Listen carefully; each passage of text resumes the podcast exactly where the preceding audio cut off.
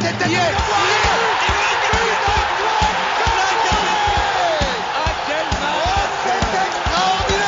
Pauletta dans la surface d'affaire. Oh le but. Oh le but exceptionnel encore une fois face à un Barthez maudit devant le portugais.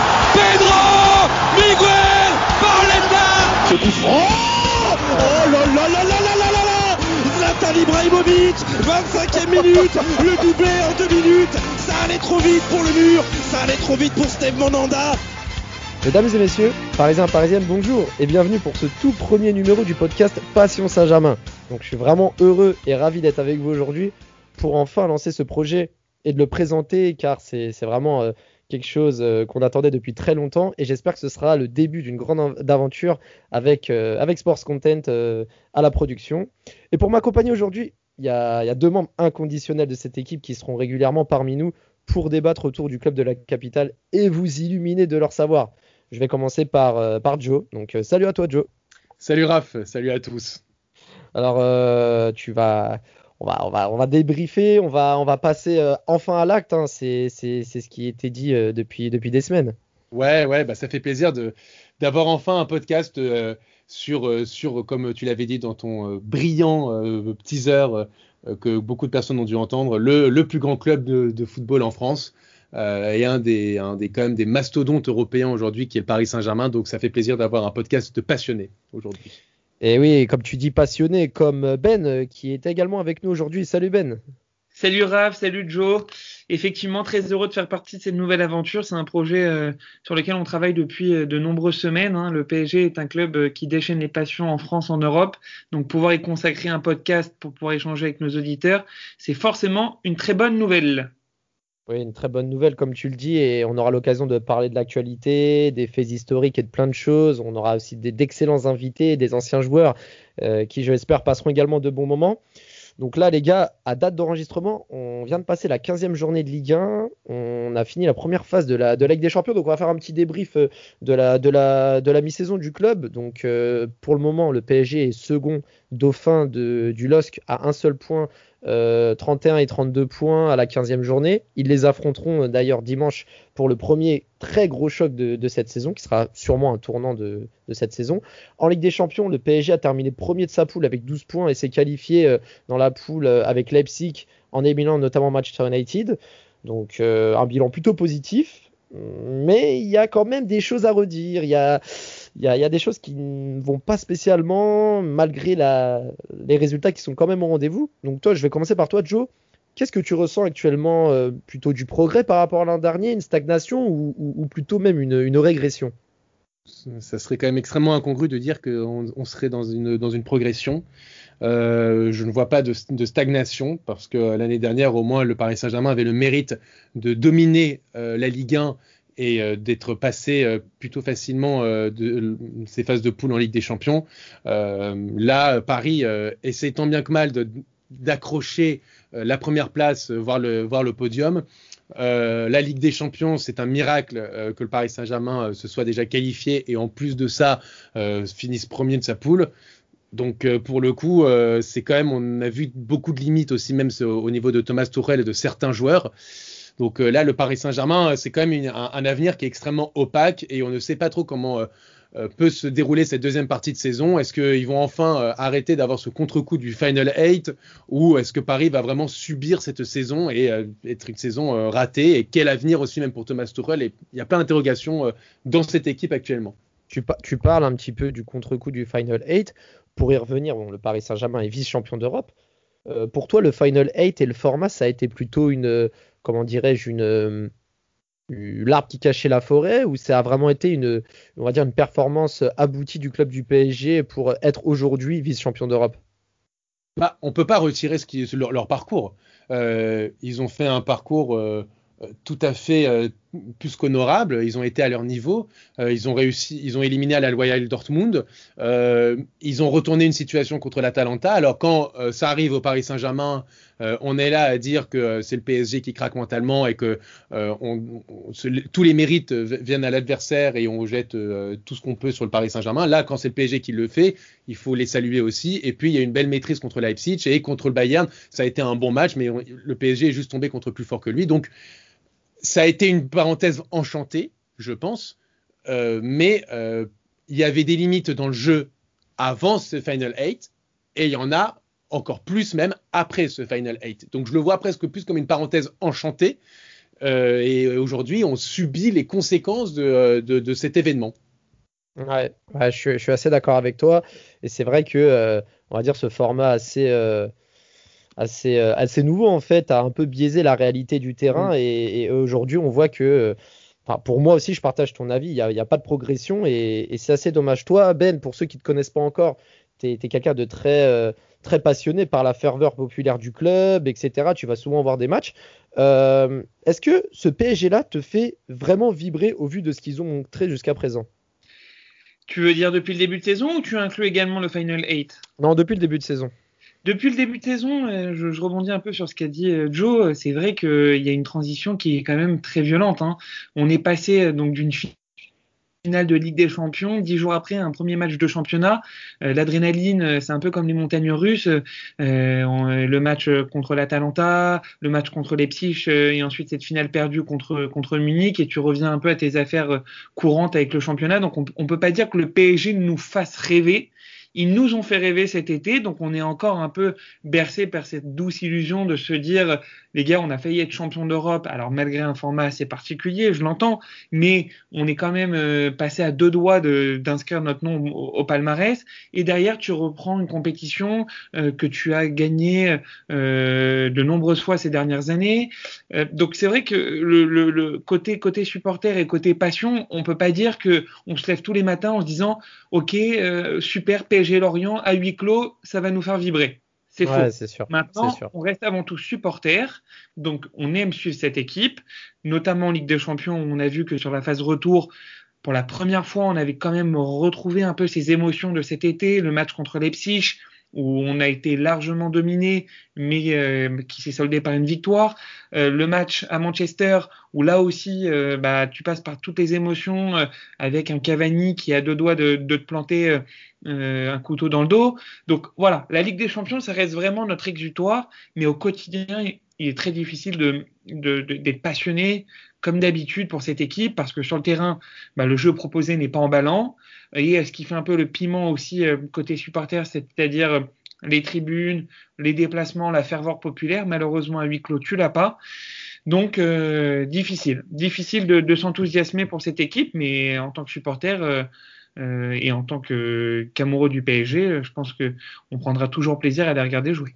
Non, mais au final, au final, ce qu'on retient, c'est plutôt le contre-coup de la finale perdue et l'enchaînement des matchs avec la fatigue et aussi le manque de, motivation. Parce que quand tu passes d'une défaite en finale des Champions contre le Bayern et que deux semaines après, tu affrontes euh, Lens en, en, Ligue 1, c'est vrai que euh, c'est vrai que en termes de motivation, c'est assez délicat.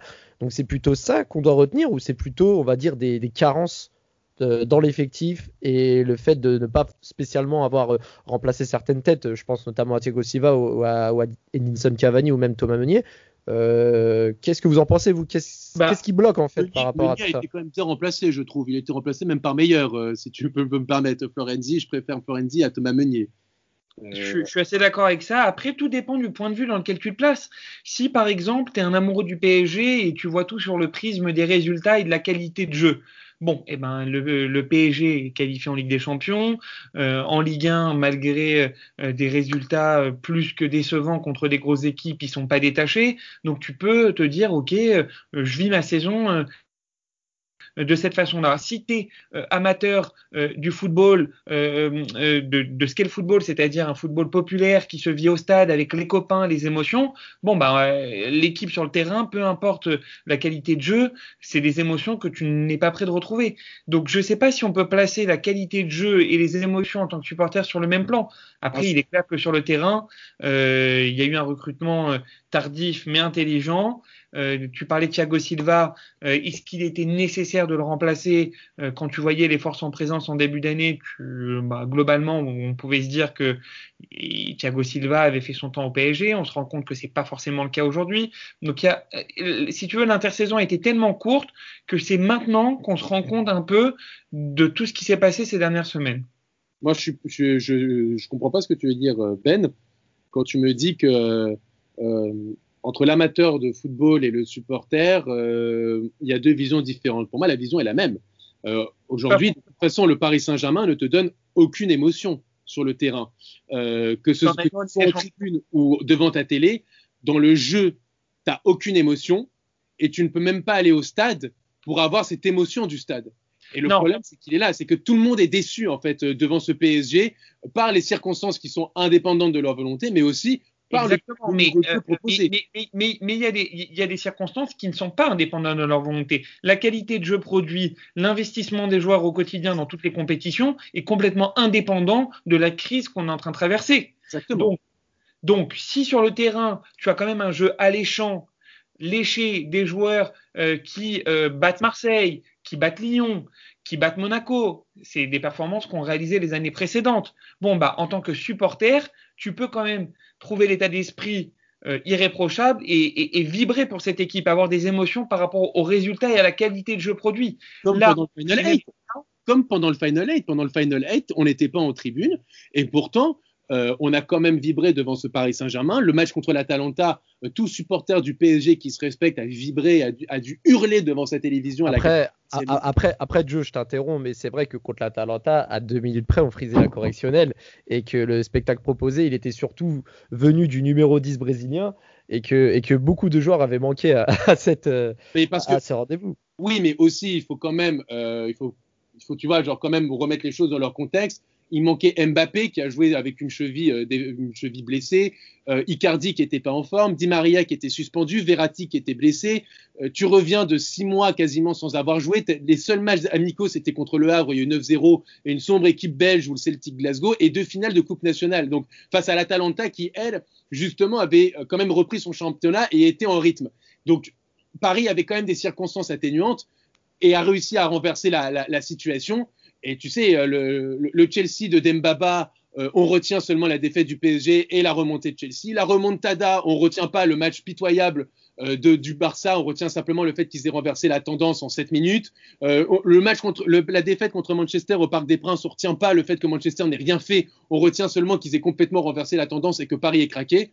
Bon, alors quand ça arrive au PSG, autant un peu en profiter et dire que Paris a eu quand même les ressources mentales pour renverser complètement une situation en deux minutes. Et ça, ah, c'est quand même fort, Ok, là, là, on parle du match en lui-même. La question qui était posée, c'était à l'heure actuelle, est-ce que, en tant que supporter du PSG, on ressent une émotion particulière? Et sinon, pourquoi? Est-ce que c'est lié euh, à l'absence du retour en tribune Est-ce que c'est lié à la qualité de jeu? Moi, je pense que les deux choses peuvent être différenciées. En tant que supporter, effectivement, le fait de ne pas pouvoir aller au stade est hyper handicapant, mais tu peux quand même t'enthousiasmer par la qualité de jeu produit. En tant qu'amateur de football, euh, peu importe que tu le vois le match chez toi ou euh, au stade, c'est vraiment euh, les émotions sur le terrain qui vont te faire aimer un club, un joueur.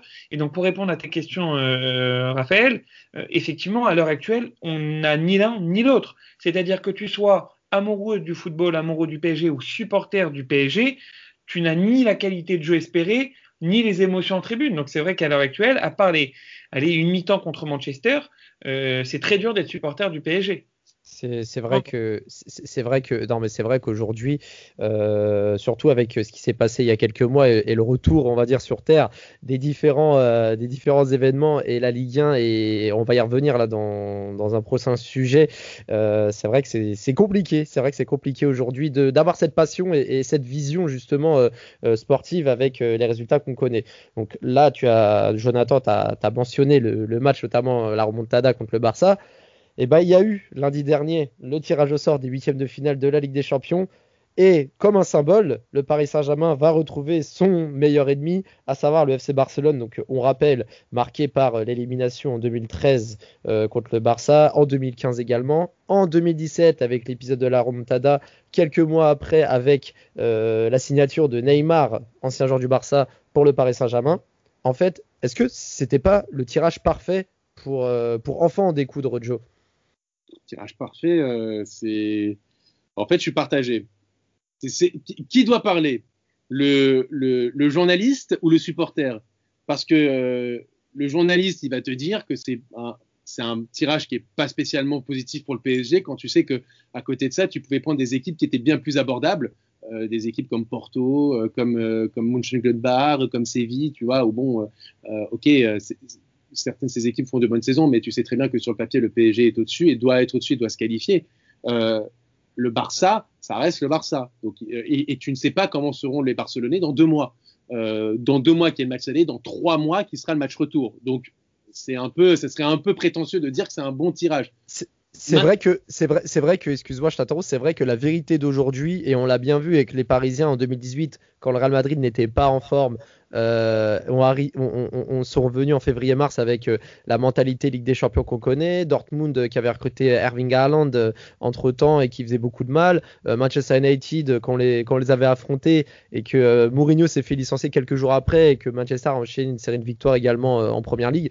C'est vrai que cette période-là est assez trouble et c'est un peu, voilà, c'est un peu délicat de répondre. Mais sur la symbolique et le fait qu'on connaisse vraiment bien l'adversaire, il y a quand même des, on va dire, des, motifs d'espoir et de motivation pour les Parisiens. Tu te dis surtout qu'en tant que supporter, c'est le quelle meilleure euh, quelle meilleure opportunité pour laver cet affront qui est arrivé au PSG il y a trois ans.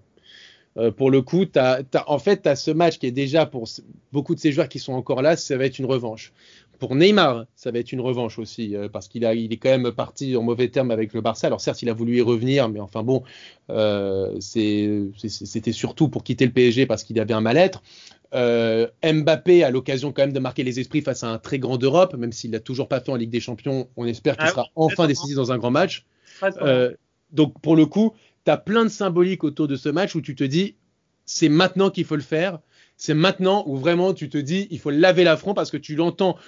Qui n'attend pas une ou deux fois par semaine une référence sur la remontada d'il y a trois ans? On ah peut enfin essayer enfin de tourner la page. Quelle meilleure occasion que celle-ci?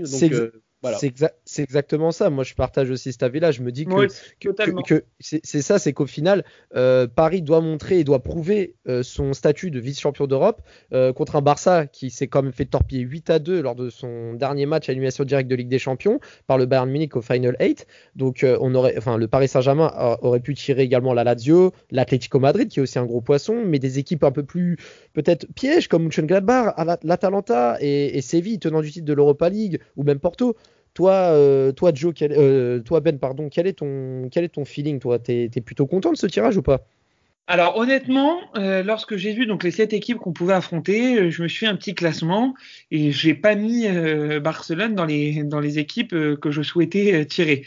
Mais avec le recul, mais le problème, c'est que c'est le tirage au sort allié euh, bien, bien trop tôt par rapport à la, tenue du match. Mais avec le recul, tu te dis, c'est pas un si mauvais tirage que ça. Le Barça cette année, on, on peut pas dire que c'est le Barça euh, des années Guardiola. Euh, ils perdent beaucoup de points. On est dans une année en, plein dans le Covid, donc la récupération des joueurs n'est pas la même. T'as un Messi qui est sur le déclin, que beaucoup annoncent au PSG la saison prochaine. Donc ça aussi, ça va être, ça va être quelque chose d'important à suivre, notamment pendant le, le, le mercato d'hiver parce que c'est clair que si les rumeurs se font de plus en plus insistantes, bon bah la venue de Messi à Paris euh, pour jouer le match de Ligue des Champions va avoir une toute autre saveur. Maintenant, euh, c'est l'année ou jamais. C'est-à-dire que là, c'est une occasion rêvée, comme vous l'avez dit, de fermer un chapitre euh, qui, pour beaucoup de Parisiens, est encore très douloureux, bien plus que Manchester parce que là, on, autant Manchester, c'est un, match qui relève un peu du surnaturel, autant Barcelone, ça a été une défaite, mais collective à tous les niveaux. Il y a quand même un peu de surnaturel quand même dans le Barça, permets-moi de le penser. Moins, moins, moins. Ouais, il y en a, il y en a, il y, y, en a moins, c'est vrai, je suis d'accord avec. Euh... Parce que euh, Barcelone, tu es chez eux, tu prends un début très tôt, tu te rends compte que le, bah, que beaucoup de joueurs sont expérimentés, euh, on peur du match, le, le, le, ballon leur brûle un peu les, les pieds, alors que Manchester, tu as gagné 2-0 à l'aller, tu es au parc, tu égalises. Enfin, là, pour le coup, euh, ça a été vraiment un, un choc, Manchester. Barcelone euh, aussi, mais bon, avec le recul, je, je, le mets quand même devant, devant Manchester. Euh, et, et, et, tu te dis que, voilà, cette année, tu as les qualités pour passer. Tu es pour la première fois considéré comme un favori. Et tu pars du principe surtout que si tu veux gagner la Ligue des Champions, tu es obligé de battre un Barcelone comme ça. Tu auras le match retour au Parc des Princes, potentiellement avec du public. Enfin, tous les voyants sont au vert. Euh, Neymar n'est pas blessé, enfin on espère. Mbappé se sera remis la tête euh, à l'endroit, enfin on l'espère, et euh, tu auras une équipe compétitive pour euh, bah, passer, passer, passer sur Barcelone. Alors, à mon avis, on n'aura pas droit au même scénario 4-0 à l'aller, 600 au retour, mais c'est l'année ou jamais pour vraiment mettre Barcelone hors de la case des, malédictions et, puis continuer sur cette Ligue des Champions, parce qu'encore une fois, si tu veux la gagner, bah, ça passe par battre le Barça, surtout dans ces conditions-là.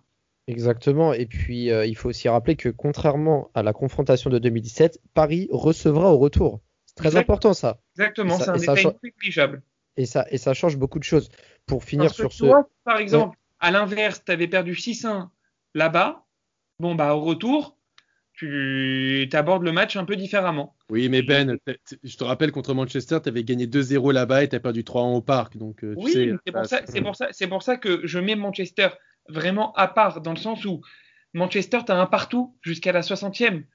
Et euh, enfin, tu perds 2-1, je veux dire, euh, tu rapidement, tu perds 2-1 et jusqu'à la 60e, tu as le PSG qui attaque et passer la demi-heure de dans la dernière demi-heure de jeu, bah, le, PSG se, liquifie et ils prennent un but euh, à la 90e sur un penalty qui fait encore débat euh, de nos jours. Donc il faut vraiment pour moi scinder les, deux matchs. Et le retour au parc aura son importance. Ah, avant, avant de, passer au, sujet un petit peu plus euh, raccord à la Ligue 1, euh, c'est un peu tôt pour se prononcer. Mais pour vous, là, à l'heure actuelle, qui est, qui est plus favori? 50-50 Le PSG. Le PSG le PSG est plus favori parce qu'en Ligue des Champions, notamment sur la phase retour, ils ont montré quand même qu'ils avaient franchi un cap. Alors ok, la victoire contre les Leipzig à domicile sur un penalty, on peut pas dire que c'était une grande victoire, mais il y a quelques années, ils n'auraient pas forcément tenu ce résultat. Et puis surtout à Manchester. À Manchester, un partout, et ils vont, ils vont chercher la victoire 3-1. C'est-à-dire que jusque dans les dernières minutes, ils attaquent, ils attaquent, au risque de se faire contrer. On l'a vu avec Cavani. Ils n'ont pas eu peur d'aller chercher ce but qui a vraiment changé beaucoup de choses dans ce groupe-là. On l'a vu, hein, d'ailleurs, Manchester a été éliminé. Donc honnêtement, pour moi, Paris est favori. Bon, c'est du 50-50 pour moi parce que vu la, faiblesse des deux équipes, euh, avec n'importe quelle autre équipe, je t'aurais dit que, euh, en tout cas, euh, du, du, premier chapeau européen, je t'aurais dit que Paris était largement outsider. Là, comme le Barça est quand même catastrophique depuis le début de saison et que Paris n'est pas meilleur du tout, parce que j'entends bien contre Leipzig, mais enfin bon, Paris est quand même absolument ridicule dans le jeu. contre Manchester, ils peuvent remercier Martial qui loupe l'immanquable et Cavani qui touche la transversale, et Martial aussi qui est sauvé par Marquinhos. Bon, euh, moi je veux bien euh, qu'on me dise ce qu'on veut, mais, euh, mais c'était quand même extrêmement poussif et parfois même miraculeux. Donc aujourd'hui, je n'aurais pas la prétention de dire que Paris est favori face au Barça. Euh, bien que ce soit un Barça très malade, le PSG aussi est très malade parce qu'on ne sait même pas. Et je pense que je vais peut-être faire une petite transition, euh, Raphaël, sur le sujet d'après, parce qu'on ne sait même pas si Thomas Tuchel va finir la saison euh, après le match contre Lille de ce samedi, dimanche, pardon. En, tout cas, on arrive à, se voir les yeux fermés sur, comme sur un terrain, mais oui, on va on va revenir sur ce sujet-là. Et, avant de passer sur ce sujet-là, pardon, je suis assez d'accord avec toi avec la, circonstance des deux mois d'attente et les deux équipes qui, qui sont pas dans leur meilleure des formes. C'est vrai que moi, c'est vrai, c'est assez similaire. Hein. Moi, je vois un peu un, match assez serré, enfin une double confrontation assez serrée. Donc là, 50-50 euh, également pour moi. Pour le sujet Ligue 1, donc euh, on va revenir sur les deux derniers matchs, donc euh, les deux matchs au parc, donc contre Lyon et contre Lorient. Donc deux matchs plutôt moroses hein, avec des Parisiens en quête d'identité de jeu depuis X nombre de, mois, euh, voire d'années. Thomas Tourel, on, ne sait pas vraiment ce qu'il veut mettre en place en termes de choix. Là, ça fait quelques semaines qu'il est sur un 3-5-2 ou un 5-3-2. Je ne sais pas si vous considérez les latéraux comme des défenseurs ou des milieux, avec notamment contre Lyon Danilo, Diallo et Kimpembe dans l'axe avec l'absence de Marquinhos, Florenzi Baker. Alors là, il avait testé un milieu à 3, Paredes, Di Maria, Verratti, alors que contre Lorient, il avait retitularisé Rafinha, Gay et Herrera. Alors, voilà, je, vais revenir d'abord sur le match contre Lyon. Il y avait aussi Mbappé qui était sur le banc. Euh, les Parisiens qui n'avaient pas été vraiment transcendants une nouvelle fois face à un gros du championnat. On rappelle que, que le Paris Saint-Germain a perdu contre trois gros du championnat de France à Monaco 3 à 2, contre l'OM en début de saison 1-0 au parc, et sur le même score contre Lyon, ce qui est, très inquiétant. Et ce qu'il faut savoir aussi, Tourelle, qui a parlé en conférence de presse, a avoué s'être trompé sur son dispositif tactique contre Lyon, à avoir, changé trois joueurs qui avaient débuté contre Bachek Cher quelques jours avant, notamment Marquinhos. Donc, pour vous, est-ce que le 3-5-2 ou le 5-3-2 par Tourelle, c'est la bonne formule pour vous? Bah, vu, euh, vu ce qu'il nous montre sur le terrain, euh, vu ce qu'il nous montre sur le terrain, non. Non, clairement, on peut pas dire ça. Euh, il y a eu la preuve, c'est qu'il a été, il a été facilement maîtrisé par par Rudy Garcia face à l'OL. Pour Paris vraiment a produit un jeu plus que minable. et puis contre Lorient, je suis désolé, Paris profite d'une situation où, où, Lorient est injustement à 10, mais a subi un nombre d'occasions, et pas de petites occasions, des très grosses occasions, avec euh, un miracle de, Rico dans les buts, un poteau, trois face-à-face manqués, mais pas des vrais face-à-face. Euh, j'ai l'impression que le PSG, euh, c'est ce que je disais hier, sur Twitter, euh, le PSG est devenu une caricature d'équipe de Bundesliga. C'est-à-dire que ça se projette vers l'avant euh, n'importe comment, tout pour l'attaque, euh, mais derrière, il n'y a absolument aucun équilibre d'équipe, des trous béants. n'importe quelle équipe peut partir en contre-attaque et être en supériorité numérique. Et, ce fut le cas contre United, ce fut le cas contre Lyon, ce fut le cas contre, contre Lorient hier. Donc, pour le coup, tactiquement, il y a aucun équilibre d'équipe. Donc ce 3-5-2, 5-3-2 qui on a, déjà vu, c'est un peu un serpent de mer qui revient régulièrement. On voit bien qu'il marche pas du tout et on l'a vu encore une fois sur ces, euh, sur ces dernières rencontres. Je pense que Tuchel doit rapidement passer à autre chose. Mais le problème qui est plus large dans ce Paris Saint-Germain, et je vous pose une question très sérieuse, est-ce qu'on a une équipe type?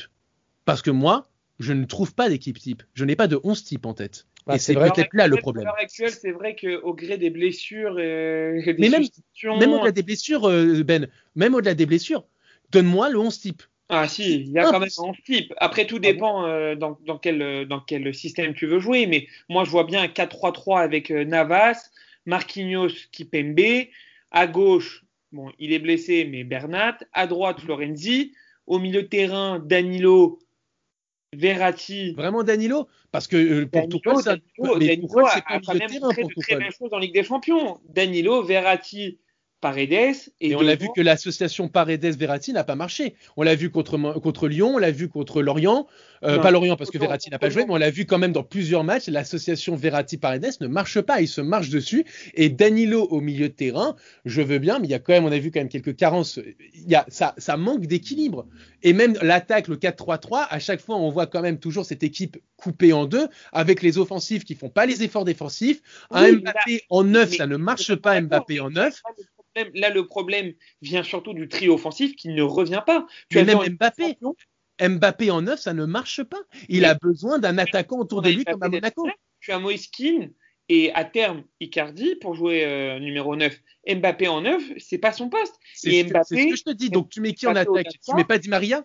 Tu mets pas Di Maria en attaque, tu mets qui? Tu mets Moïse tu mets Icardi? Icardi, on l'a vu quand même qu'il faisait pas les replis défensifs. Donc est-ce qu'Mbappé va les faire? Il y a trop d'incertitudes autour de cette équipe. Il y a trop d'incertitudes. Tu n'as pas de vrai plan de jeu. Tu n'as pas de 11 défini. Tu n'as, tu, tu, tu as, tu n'as rien. C'est un, un immense point d'interrogation, cette équipe. Un immense point d'interrogation. Et le problème, c'est qu'en plus de ça, tu as un coach qui a du mal à, qui a du mal à mettre ses idées en place. De plus en plus de mal. Et aujourd'hui, c'est ce que je vous disais, en tout cas, c'est mon avis, c'est que j'ai l'impression que Paris est une vulgaire équipe de Bundesliga. Ah, avec les qualités comme les immenses défauts que peuvent avoir certaines équipes pour, revenir, euh, alors pour appuyer ce que tu dis, euh, Joe, je suis vraiment entièrement d'accord avec toi sur ça parce que des stats qui vont témoigner un petit peu tes, tes propos.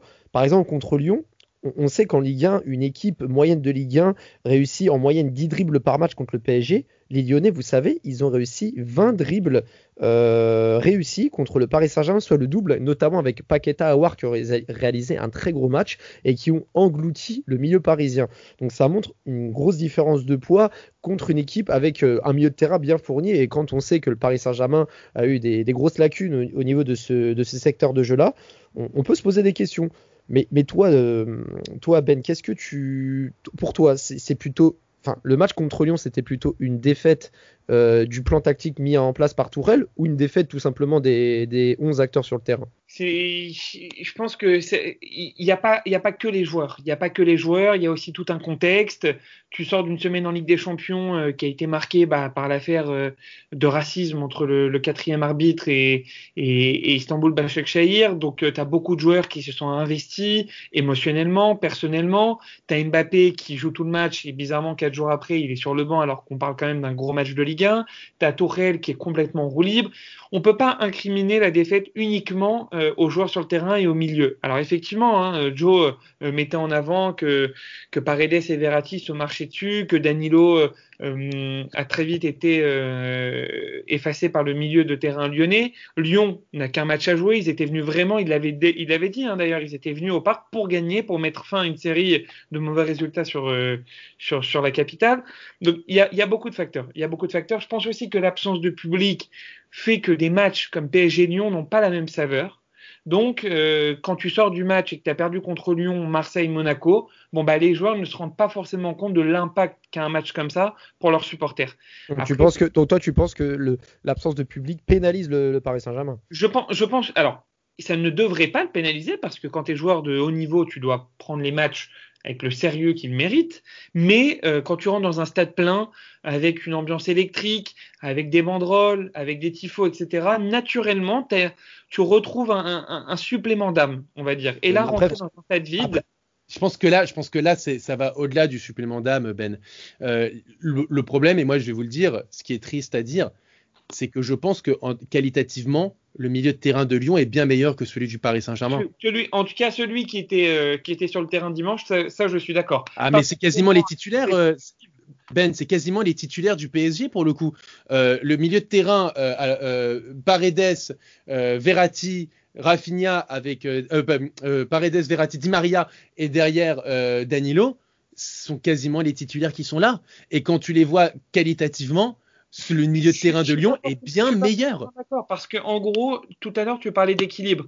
les points forts du PSG, c'est la ligne défensive, qui est quand même de très grande qualité, et surtout le trio offensif, qui est pour moi l'un des meilleurs au monde. Et donc, du coup, face à ces deux forces en présence, le milieu pâtit un peu de, des qualités dans lesquelles il est, il est pris en sandwich. Et Lyon n'a pas forcément le même trio offensif, encore moins la même ligne défensive. Et le milieu ressort comme étant vraiment la ligne dans laquelle euh, ils ont les meilleures individualités. Mais parce que c'est celui qui fait vivre ton jeu, euh, Ben. Si, si tu as, si un, un très bon milieu de terrain, c'est ce qui va bonifier, c'est ce qui va bonifier ton jeu. Et à côté de ça, et à côté de ça, tu me parlais de la ligne défensive. Attends, je finis juste deux secondes. tu me parlais de la ligne défensive, la ligne défensive du PSG qui est bonne, mais je suis pas d'accord avec toi. Elle est de moins en moins bonne. Euh, quand tu as euh, Marquinhos, Kimpembe, il y a rien à dire. Je dis, je, voilà. Mais Bakker ou Kurzawa à gauche, parce que Bernat est encore blessé pour de longs termes. Et à droite, tu as Florenzi, qui n'est pas un, défenseur droit de métier et personne d'autre derrière. Et Diallo ou Kerrer dans l'axe, c'est pas du haut niveau. là, on parle d'une ligne défensive titulaire. Évidemment que dans le cas présent avec Baker ou une défense à 3, comme on a pu le voir euh, contre Lorient, euh, oui, euh, l'argument ne tient pas. Mais avec une équipe au complet, la ligne défensive et la ligne offensive sont pour moi vraiment de très bonne qualité. Et le milieu du PSG empathie parce que quand tu as des joueurs qui ne sont pas forcément complémentaires, dans lesquels il y a énormément de turnover, euh, là encore hier Herrera, euh, Draxler qui va revenir, Di Maria qui joue entre l'attaque et le milieu, et eh ben c'est cette ligne-là qui s'en retrouve affaiblie. Tout le contraire de Lyon où tu as trois quatre joueurs parfaitement installés qui ben voilà qui ont qui ont éteint le milieu du PSG. Après offensivement, euh, bon, bah, Lyon a loupé énormément d'occasions. Le PSG, de son côté, n'a pas fait ce qu'il fallait pour mettre à mal cette défense. Mais il y a aussi tout un contexte. Il y a euh, une semaine de Ligue des Champions. Il y a eu beaucoup d'affaires extrasportives. Et surtout, je pense, euh, ce match qui n'a pas été pris à la hauteur des joueurs dû au contexte qui rend ces affiches fades. Et, et, il faut aussi, alors tu parlais aussi de, de l'ambiance supplément d'âme qui, manque, mais, mais quand on voit le but concédé euh, inscrit par euh, Kadewere, la passe manquée de Kimpembe et mhm. Danilo et Paredes totalement déconcernés, enfin, ils n'étaient pas du tout concernés par, euh, par, par l'action en fait. On voit même Paredes marcher c'est dire le, manque d'implication du milieu de terrain et de la, et, de la défense sur, euh, sur ces phases de jeu. Malheureusement, euh, Kipembe se trouve complètement sur sa passe, donc euh, je pense qu'après ça va tellement vite. Hein, en une passe, Kadewere se retrouve. Ouais, mais tu vois quand même, tu vois quand même Paredes, tu vois, tu vois quand même Paredes. excuse-moi, je te coupe. Quand un joueur de haut niveau, il faut surtout au milieu de terrain, il faut s'attendre à pouvoir parer à toute situation. Je suis d'accord. Mm. Donc, euh, donc là, on va, on va basculer un petit peu sur, euh, sur le, match, euh, le match de mercredi contre Lorient, où les Parisiens ont retrouvé le goût de la victoire. les 30 premières minutes marquées par une forte possession des Parisiens, mais, mais, mais surtout la première mi-temps avec quelques contre-attaques lorientaises qui ont encore mis à mal la défense parisienne. On sentait les Parisiens fébriles sur la première mi-temps, malgré la, la, barre transversale de Herrera sur sa frappe, bien inspirée d'ailleurs, parce que c'était une belle frappe. Et en deuxième mi-temps, le tournant du match, forcément, le, la faute avec l'excellent service de, de Rafinha avec euh, ce penalty et carton rouge de Gravillon. Euh, on est tous d'accord pour dire que le carton rouge est trop sévère. Ah, trop sévère, beaucoup trop. Moi, euh, quand il a sifflé, je me suis même demandé à vitesse réelle s'il sifflait pas contre Mbappé. Ensuite, au ralenti, bon, on voit bien qu'il le pousse par derrière. Mbappé est, lancé, donc c'est vrai que la, chute est légèrement exagérée, mais bon, le carton rouge, honnêtement, non, il n'était pas du tout mérité. Et puis, euh, et puis euh, Mbappé qui inscrit le penalty, deuxième but de Keane euh, qui marque son sixième but si je me trompe pas en Ligue 1 avec, enfin au Paris Saint-Germain en Ligue 1 avec avec cette, enfin non, sixième but tout court au Paris Saint-Germain avec cette mise de, de, Rafinha qui a encore montré une fois ce soir qui, bah, qui prétendait à, sa place de titulaire, de titulaire dans le 11 de départ. Au final, qu'est-ce qu'on peut retenir de ce match à part un grand Rafinha? Rien. tout simplement. Rien à retenir. Euh, rien à retenir parce que depuis plusieurs semaines, tu n'as rien à retenir dans le jeu. Euh, tu as même les, meilleures individualités qui ont de plus en plus de mal. Euh, tu vois quand même Mbappé qui a, du mal, Neymar qui peut parfois avoir des fulgurances assez, extraordinaires comme contre Manchester United ou contre Bachak Shehir, mais qui peut plonger comme contre Lyon. T'as Di Maria qui n'est pas revenu de, son final eight et de son match contre, contre Leipzig. Euh, t'as Kimpembe qui est capable du meilleur comme du pire. Euh, Kerrer, pareil. Enfin, il n'y a pas. il n'y a, pas, a pas de continuité et il n'y a pas grand chose à retenir. Quoi. Moi, c'est ça qui me fait un peu peur, c'est que J'entends l'aspect physique depuis le début de la saison, c'est vrai qu'ils ont enchaîné, ça a été compliqué les six mois d'arrêt, euh, c'est compliqué euh, de jouer tous les trois jours, euh, il n'y a pas de public, donc c'est aussi c'est une ambiance qui est particulière, ça je l'entends, et il n'y a aucun souci. Mais le problème, c'est que tu ne vois aucune, aucun, je sais pas, une espèce de début de montée en puissance, quoi. Tu vois pas ça tu vois toujours cette espèce de stagnation euh, dans le jeu. Alors physiquement, ils ont l'air moins cramés à la 30e minute, donc c'est au moins un peu rassurant. Mais sinon, dans le jeu, tu n'as aucune progression et au contraire, tu vois presque de la régression pour moi. De la régression parce que le niveau de la première mi-temps qu'a pu jouer le Paris Saint-Germain contre Leipzig à Leipzig, eh ben, j'ai toujours pas retrouvé depuis. Je on l'a vu 20 minutes pendant contre Manchester United, par-ci par-là, mais sinon, tu, on l'a vu, on l'a, on l'a vu, on l'a vu surtout parce que Manchester United était aussi réduit à 10. Il faut aussi le mentionner. Non, non, mais 20 minutes, les 20 premières minutes. Ah, je pensais que tu parlais des 20 dernières, d'accord. Oui, les 20 dernières, bien sûr. Ça n'a rien à voir quand tu mènes et qu'en plus de ça, ton adversaire est en, infériorité numérique. C'est plus facile de gérer un match. Ça, c'est sûr. Effectivement. Et puis, et puis euh, au final, de, dans ce match, on l'a vu à, on l'a vu à Nîmes, on l'a vu à Montpellier, on l'a encore vu contre Lorient. Rafinha, quand il est là, finalement, au milieu de terrain, ça tourne plutôt bien et, il déçoit de moins en moins. Qu'est-ce que tu en penses, toi, euh, toi Ben? Est-ce que tu penses que Rafinha devrait être titulaire euh, dans les semaines à venir?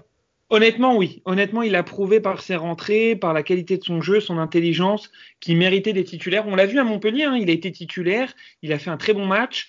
Après, quand l'équipe est au complet et les joueurs au niveau, je pense que c'est un super joueur de rotation. Mais comme l'a dit Joe, à l'heure actuelle, les top players ne sont pas au niveau. Je mets Neymar à part. Bon, Mbappé, il a un statut d'intouchable, mais euh, Di Maria, effectivement, euh, n'est pas au niveau et je ne comprendrai pas pourquoi Rafinha, sur les deux matchs qu'il reste contre Lille et contre Strasbourg, euh, ne bénéficie pas d'une place de titulaire. Faudra voir déjà dimanche si Neymar ne joue pas contre Lille. Pourquoi pas voir euh, Rafinha débuter? C'est un joueur qui a un gros, coffre, une bonne technique, qui n'hésite pas à faire la bonne passe quand il faut. Donc oui, il mérite euh, une place de titulaire au moins euh, sur ces deux matchs pour, euh, bah, pour, pour, finir la, la, saison des matchs allés en tant que, que meilleur joueur pour moi de, de, cette phase allée dans, le, dans, le, dans le temps de jeu qui a été le sien. Après, contre Lille. J'ai peur que Thomas Tuchel euh, repasse sur un système à 4-3-3 parce qu'il sait que devant ça va très vite côté Lillois. Il va vouloir absolument ne pas prendre de but. Et j'ai peur que Rafinha euh, rentre à la mi-temps ou dans la dernière demi-heure pour aller chercher un résultat. Donc, il va falloir voir qui, euh, qui sera dispo, notamment Neymar pour la partie offensive. Mais Rafinha est sans doute l'une des meilleures recrues de, de, cet été et je ne comprendrai pas qu'il n'ait pas un statut plus important dans les, dans les prochaines semaines. Comme tu l'as bien dit, euh, le PSG va affronter Lille dimanche, donc euh, gros choc. Hein, Lille qui revient d'une belle série. Hein, euh, ils ont gagné notamment contre Bordeaux, ils ont gagné à Dijon, leader hein, de, la Ligue 1. Donc là, ça va être le, premier qui va recevoir son dauphin. Qu'est-ce qu'il faut attendre en, deux mots? On va terminer là-dessus. Qu'est-ce qu'on doit attendre? Est-ce que déjà quel est votre pronostic? Et comment vous voyez ce match pour dimanche? Moi, personnellement, je suis euh, extrêmement pessimiste sur le match de dimanche. Euh, on n'a même pas, euh, on n'a même pas dans, les rangs, en tout cas du côté du PSG, il n'y a pas Neymar, qui est un peu celui qui fait un peu toutes les différences. Il n'y a pas Neymar, c'est pas encore sûr au moment où on enregistre ce podcast. Ouais, enfin franchement pour le coup, si bon même si, bon même s'il est là, même s'il est là, pas sûr qu'il fasse les 90 minutes. Voilà, et en plus de ça, franchement le Neymar dans le groupe Côté PSG, côté Lillois, ça change. Neymar absent, c'est pas pareil. Sachant qu'il est sur le, sur, sur le banc, bon, tu te dis que tu as quand même cette cartouche-là si jamais le match prend une tournure euh, inattendue. Moi, je, moi je, pense que Paris, pour le coup, euh, peut vraiment euh, être en grande difficulté face à Lille, comme il y a deux ans, lorsqu'ils avaient été au stade Pierre-Mauroy et, et qui s'étaient fait écraser lors de cette rencontre, toujours avec le même entraîneur sur le banc par ailleurs. donc, pour le coup, je vois pas, j'arrive pas à être optimiste et à imaginer un, sursaut d'orgueil, un regain dans le jeu face à cette équipe de Lille qui est très en forme, euh, que ce soit en championnat et aussi en, Ligue Europa. Donc, euh, qui, sont bien meilleurs que le PSG dans le jeu. Donc, je vois pas pourquoi est-ce que ça changerait. Donc, euh, pour moi, je pense que Paris est, vraiment est, un outsider dans cette rencontre. Et, il va falloir aller, s'ils vont chercher un nul, ça sera un très bon résultat pour Paris, pour être tout à fait franc. Euh, donc, euh, euh, donc voilà. Et après, on verra les conséquences de ce match si Paris perd et perd largement. on a entendu quelques rumeurs qui pourraient, parlaient peut-être potentiellement d'un licenciement de Tourelle si les résultats ne vont pas dans le bon sens.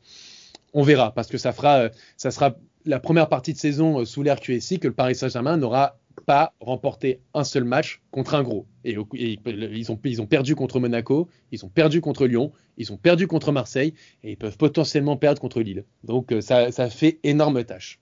Écoute, moi je vais prendre un peu le, contre-pied de, Joe. Je vais, je vais me faire un peu l'avocat du diable. Alors oui, hein, techniquement, euh, Lille c'est très solide. Ils enchaînent des super performances. Encore hier, euh, t'as Timothée Wea. Donc euh, c'est vrai qu'on quand, quand, on en discutait avec des, avec des amis, on s'est dit bon bah dimanche euh, ça va faire ficelle contre nous, hein, comme d'habitude.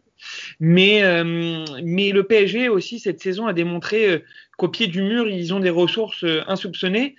La victoire à Manchester, je pense qu'il n'y en a pas beaucoup, euh, surtout quand Manchester revient à partout, qui aurait misé, euh, qui aurait misé dessus. Euh, la victoire à Montpellier, l'équipe était loin d'être l'équipe type. Et pourtant, Paris a été faire un match très solide là-bas. Alors beaucoup diront qu'il n'y avait pas Neymar et Mbappé au coup d'envoi, ce qui a facilité les transitions, mais ils ont quand même été gagnés chez un chez un concurrent direct, hein, comme, comme on peut le constater sur le classement. Donc Paris va faire un grand match. Ça, j'en suis persuadé. Est-ce que ça va suffire? On verra. On va, encore voir l'équipe qui sera, qui sera, qui sera annoncée, l'équipe qui va jouer. Hein, si c'est encore un, système que Thomas Tuchel va, nous inventer ou s'il va se, reposer sur ses forces vives en présence.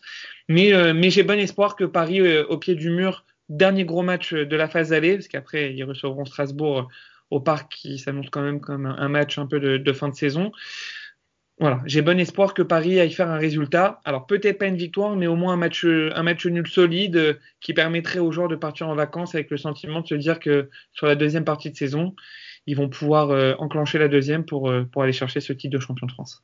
Et pour terminer ce podcast, les gars, je vous, je vous, je vous demande votre pronostic. Donc un score, vous voyez quoi? 2-1 pour le PSG. Et toi, Joe? 3-1 Lille.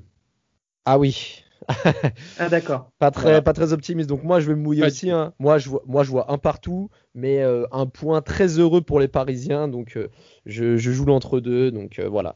En tout cas, ce fut une première très très intéressante et j'ai passé un très bon moment avec vous, les gars. merci à tous ceux qui nous suivent et qui vont nous suivre pour de, de prochains épisodes. je vous remercie et je vous dis à très vite. Et allez Paris.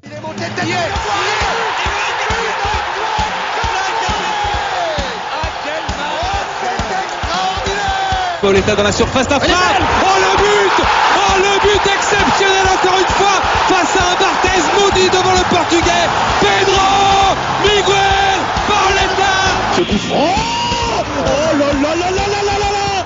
Là Zlatan Ibrahimovic 25e minute. Le doublé en deux minutes. Ça allait trop vite pour le mur. Ça allait trop vite pour Steve Monanda